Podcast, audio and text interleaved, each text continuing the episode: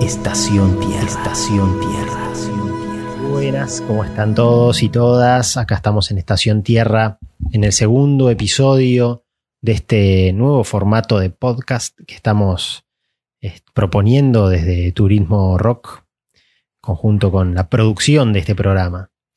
Bueno, eh, en el episodio pasado hicimos como una presentación de lo que va a ser este, este podcast de Estación Tierra y en el episodio de hoy quería, así como hablábamos la vez pasada de diferentes maneras que hay de recuperar ese contacto con la naturaleza, eh, la propuesta de hoy es eh, compartir un poco las ceremonias y los rituales como una forma también de eh, encontrar ese, de tener ese encuentro con la naturaleza. Em, en principio, eh, tenemos que entender que la, mm, tomar parte de una ceremonia o de un ritual, ¿no? Tiene que ver con recuperar también un conocimiento ancestral, ¿no? Estamos haciendo ceremonias o rituales eh, inventados ahora de, manera en, la modernidad, sino que estamos recuperando conocimientos ancestrales que de alguna forma también nos ayudan a entrar en contacto con nuestra propia naturaleza ancestral, son nuestros propios antepasados los que vivían y cuya toda vida eh, giraba en torno de la naturaleza y su forma de comunicarse con la naturaleza, de interactuar con la naturaleza, era a través de las ceremonias y de la ritualización. Era la forma, sigue siendo en muchas culturas, eh, la forma de eh, tener ese diálogo con la naturaleza y con las fuerzas también de la naturaleza, que son las que en definitiva determinan nuestra, nuestro futuro en, algún punto. ¿no? Eh, eso es algo que también se ha perdido en la sociedad moderna, ese, esa noción y esa sensación cercana de la naturaleza, quizás hasta como una amenaza, ¿no? Pero bueno, sí también es cierto que en los noticieros cualquier día se puede ver de algún desastre natural que haya ocurrido en el mundo, incendios, inundaciones, digamos, está presente, sabemos que la naturaleza tiene la fuerza destructiva también eh, que amenaza por ahí nuestra, nuestra sociedad, nuestra vida moderna. Em, pero bueno, de alguna forma los rituales y las ceremonias a lo que vienen es entrar en un diálogo con esos poderes, con esas fuerzas, para que en definitiva estén a nuestro favor y que no sean destructivas, sino constructivas. Em, es un canal de comunicación muy primitivo el que se da con, la naturaleza. Se trabaja a nivel muy sutil. Estamos hablando de energías que, que se aprovechan en la ritualización, que se, que se busca conectar con esas energías para poder tener ese diálogo con espíritus, en definitiva, de la naturaleza, que nos puedan llegar a, mm, a, mm, a, tener algún efecto, digamos, eh, en nuestras vidas. ¿no?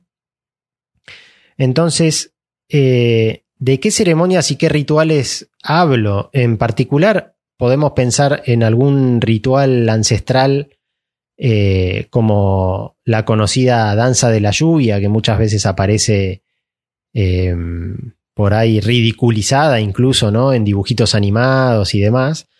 Pero es un ritual que eh, básicamente es un buen ejemplo de lo que estamos hablando, ¿no? Es decir, un contexto ceremonial en donde las personas eh, realizan acciones determinadas en un orden, en una secuencia determinada, en la que, bueno, ellos creen que generan un efecto directo en la naturaleza para obtener un resultado que es el que esperan, como en ese caso, que es que llueva, básicamente. ¿no? Entonces, ellos encuentran una conexión directa entre la acción que está haciendo el ser humano y lo que puede suceder en el exterior, en el cielo, incluso en la atmósfera, como la capacidad de hacer que llueva. Obviamente que hay hay mm, ceremonias y rituales destinados a los cuatro elementos como la base también de antigua que, determina nuestra, nuestra vida e incluso nuestra, mm, nuestra existencia, ¿no? Eh, hay ceremonias al agua, hay ceremonias al fuego, a la tierra, bueno, sin ir más lejos, eh, esa en principio se me ocurre que hoy todavía es, bastante conocido el, en agosto que se realiza el Día de la Pachamama, que un poco simboliza y reúne muchas de estas, de esta ritualización actual, ¿no? Porque muchas veces también hay ciertos rituales que han sido también absorbidos a nivel social, ¿no? Tomar caña con ruda el primero de agosto no, no es otra cosa, digamos, ¿no? Que un, que un ritual y que una ceremonia eh, para pedirle a la tierra eh, que nos vaya bien y que estemos bien de salud y bueno, lo que, lo que querramos en definitiva pedir, ¿no? Eh, hay ceremonias un poco más chamánicas, ¿no? El chamanismo ancestral también concentra muchas de las energías rituales que, hoy todavía estamos trabajando y recuperando.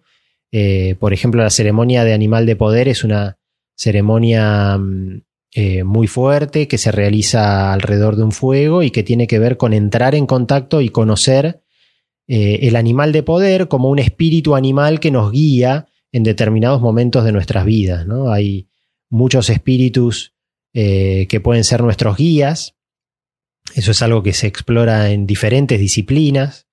Y bueno, en el chamanismo se accede a los espíritus animales, guía, eh, a través de determinados rituales y ceremonias.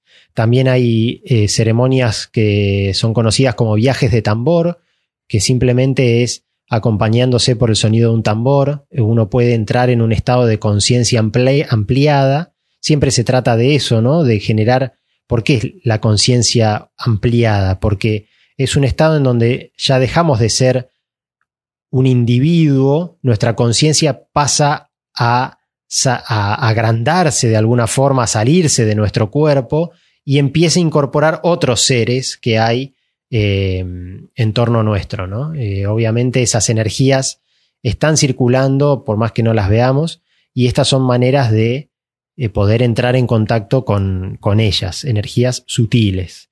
Los viajes de tambor entonces tienen como ese, ese fin de entrar en un estado como de trance, también se puede decir así, para eh, poder conectar con esas energías y eventualmente obtener eh, respuestas. ¿no?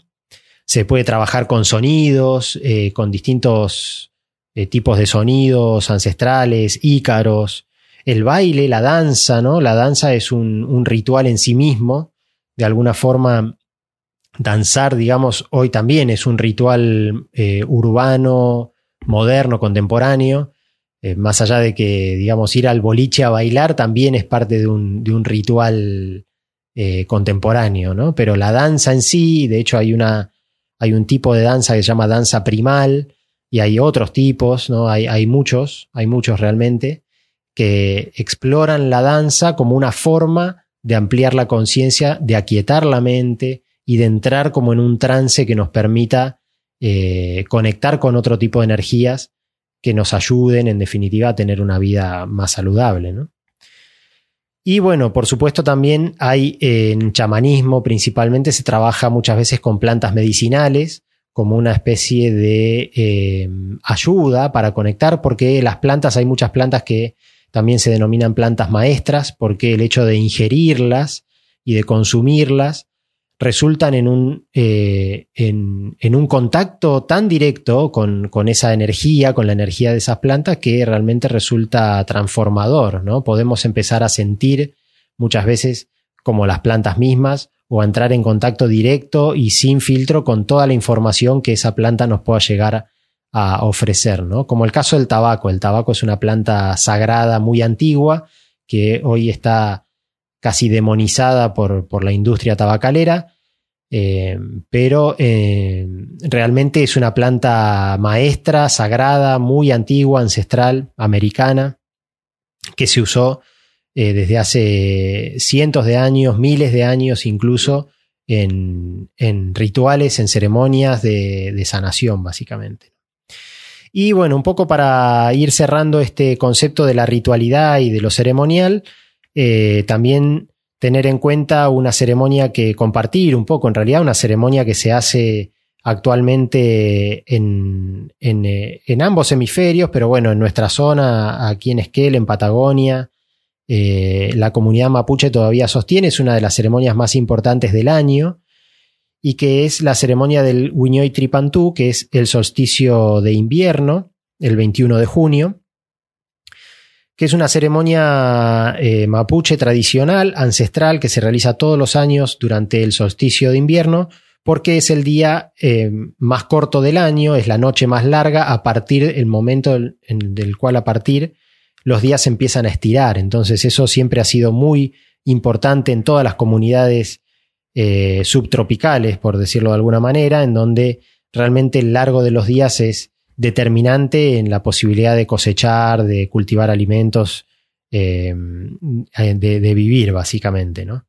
Entonces, este Wiñoy Tripantú es un ejemplo de las ceremonias, de los rituales que se conservan todavía hasta la, actualidad en las comunidades eh, propias, en este caso de, los mapuche, y que, bueno, básicamente tiene que ver con eso, ¿no? Con tener una conversación con los antepasados a través de, esa, de ese ritual. Se trabaja también con un bautismo eh, como se elige un nombre para cada uno para el año que empieza. Este, se observa el cielo como una forma también de encontrar información necesaria para, para lo que va a suceder ese año que empieza. Se cuentan historias, se, se, determinan incluso como se juntan comunidades, normalmente para los y Tripantú se determinan y se resuelven eh, situaciones que afectan a toda la comunidad. Y obviamente que se hacen las peticiones o las rogativas que se llaman, que es eh, un momento que en definitiva lo que está haciendo es contactar eh, la historia de la comunidad pasada y a través de la rogativa se solicita un determinado futuro, es decir, esa ceremonia lo que hace está conectando el pasado con el futuro y, y bueno, realmente ahí también es donde radica ese poder, ¿no? Ese, ese poder de, en definitiva, modelar la realidad de las personas y de las comunidades a partir de determinados eh, rituales muy sencillos o bueno, que requieren obviamente cierta dedicación. Esto no es eh, necesariamente algo sencillo, pero digo, sí requiere mucha responsabilidad, mucha dedicación, mucho respeto, porque se está trabajando con energías espirituales acá que en definitiva este, están mucho más allá de nuestra comprensión, entonces siempre hay que entrar a los estados ceremoniales de una manera muy respetuosa, eh, sin expectativas, ¿no? Y simplemente, bueno, permitirnos eh, creer también, ¿no? Permitirnos creer, porque obviamente que se trata de un acto de fe, eh, entonces hay que entrar con esa predisposición a, creer que lo, que lo que se realice va a tener un determinado efecto en nuestras vidas. Así que el tema de este episodio, ceremonias y rituales, espero que lo hayan disfrutado. Eh, sin duda, una de las formas que también trabajamos en el espacio allá entre Berin en Estación Tierra. Así que estén atentos también ahí al Instagram para, para conocer cuando, cuando estemos realizando algún, alguna ceremonia, algún ritual relacionado con, algún elemento, con algún espíritu de la naturaleza. Y bueno, los dejo hasta el próximo episodio de Estación Tierra con más temas vinculados al reencuentro del ser humano y la naturaleza. Gracias.